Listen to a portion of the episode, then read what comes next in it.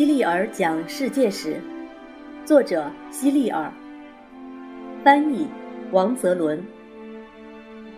第六章，留给后人的谜题。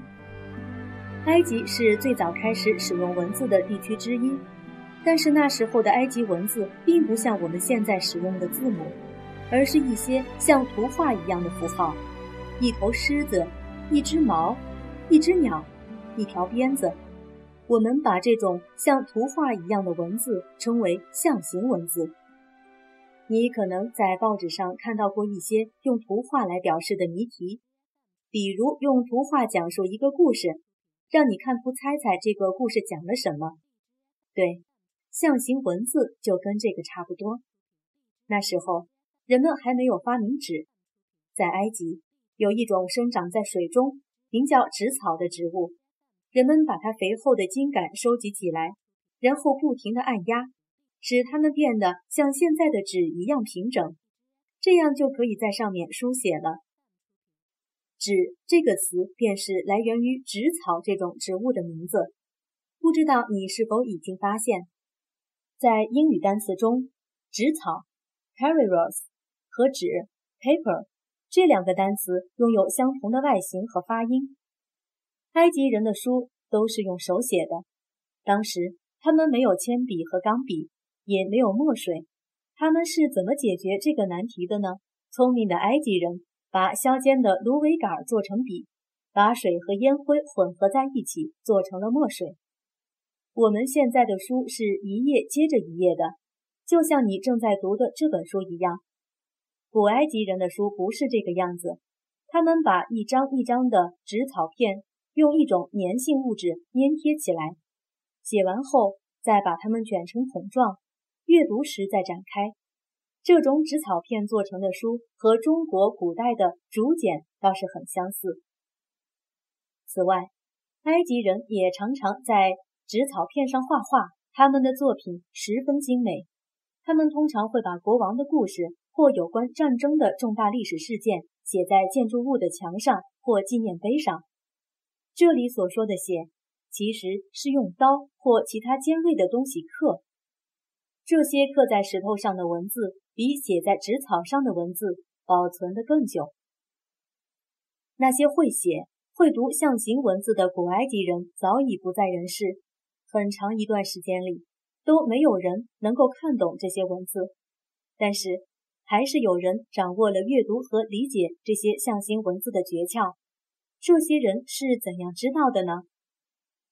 尼罗河在流入地中海之前，拥有很多支流，其中一条支流有一个叫罗塞塔的港口。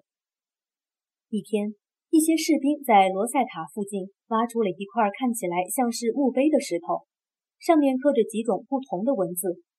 没人能看懂最上面的文字，因为那是一些图画，也就是我们所说的象形文字。象形文字下面是希腊文字，它的意思应该跟象形文字所表达的内容相同，而大多数人都认识希腊文，所以只要对比这两种文字，就可以理解象形文字的意思。就好比我们知道了某种暗号代表什么意思后，就可以读懂由这些暗号写成的密信一样。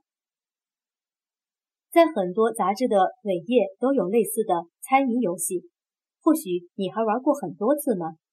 事实上，出土的石碑上的文字也是一个没人公布答案的有趣谜题而已。但是，这个谜题比我们常见的要难得多。有个非常聪明的人用了将近二十年的时间才完全将其破解。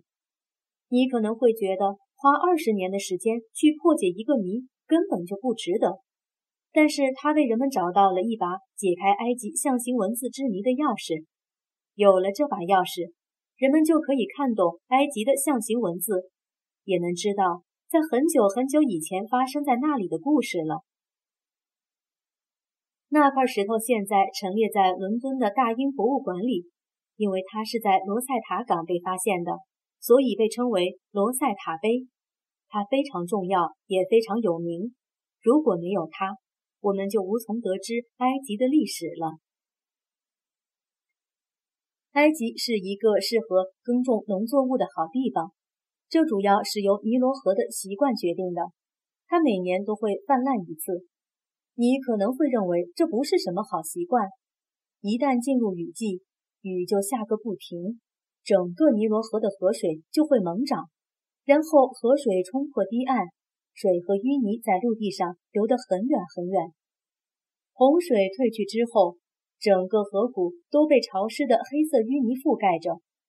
这种淤泥含有非常丰富的养料，是农作物及其他果树生长所必需的天然肥料。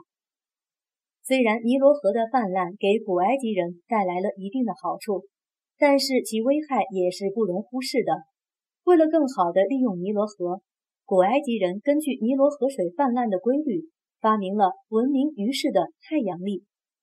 众所周知，古埃及的统治者叫法老。美尼斯是第一位埃及法老，他出生在埃及的提尼斯城。最初，他只是提尼斯的部落首领，后来征服了全埃及。他在统一埃及之后，宣布自己是神。埃及人认为，既然他是国王，又是降临到人间的神，那就应该完全臣服于他。美尼斯生活的时代大约是公元前三千一百年。具体的时间现在已经无法考证了。在古埃及，人们被划分成不同的等级，并且是世袭的等级，也就是说，父母是哪个等级，他们所生的孩子也属于这个等级。等级身份一旦被确定，几乎没有人能够改变。在所有等级中，排在第一位的是僧侣，他们不是现在教堂里的教士或牧师。因为那个时候还没有教堂呢，每个人都必须遵守僧侣制定的宗教教义和行为规范，就像现在的人必须遵守法律一样。僧侣们拥有很多身份，医生、律师和工程师等，他们普遍受过较好的教育，所以只有他们才能阅读和书写象形文字。你可以想象，对于平民来说。学习象形文字是一件多么不容易的事。士兵是仅次于僧侣的上层等级，在士兵之下就是下等人了，包括农民、牧羊人、店主、商人和手工业者。排在最下等的是猪官，也就是那些专门养猪的人。美国人信仰上帝，但古埃及人不一样，他们信奉多神教。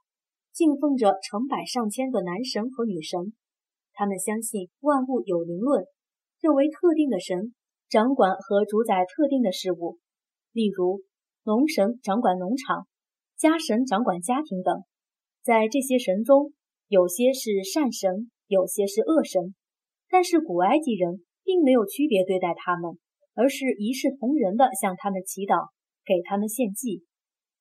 这些神的首领是欧西里斯，他的妻子是伊西斯。欧西里斯是掌管阴间的神，同时也是生育之神和农业之神。他有一个长着鹰头人身的儿子，名叫荷鲁斯。象形文字，大约五千年前，古埃及人发明了象形文字。他们用线条把自己要表达的事物的外形特征勾画出来。因此，这种文字的形状与所代表的事物的外形很相似。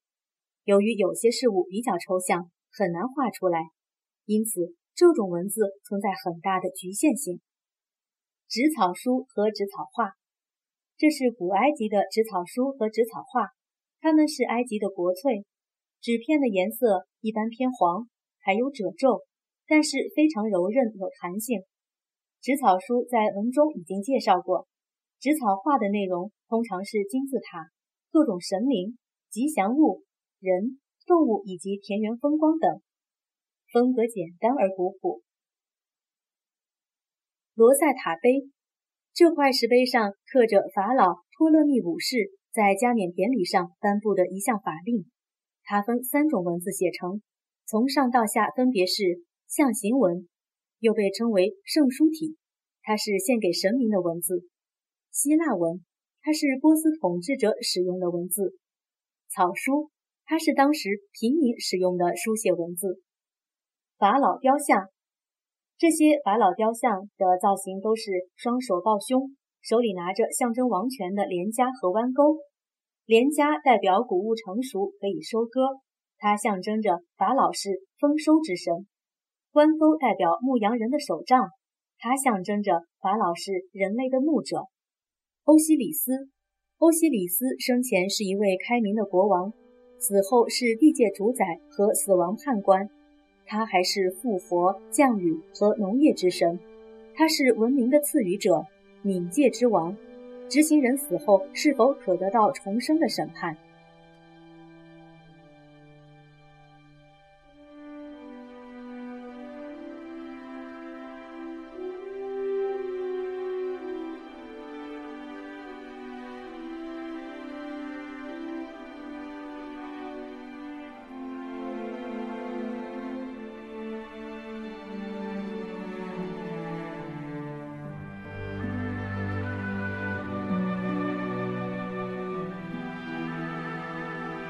Música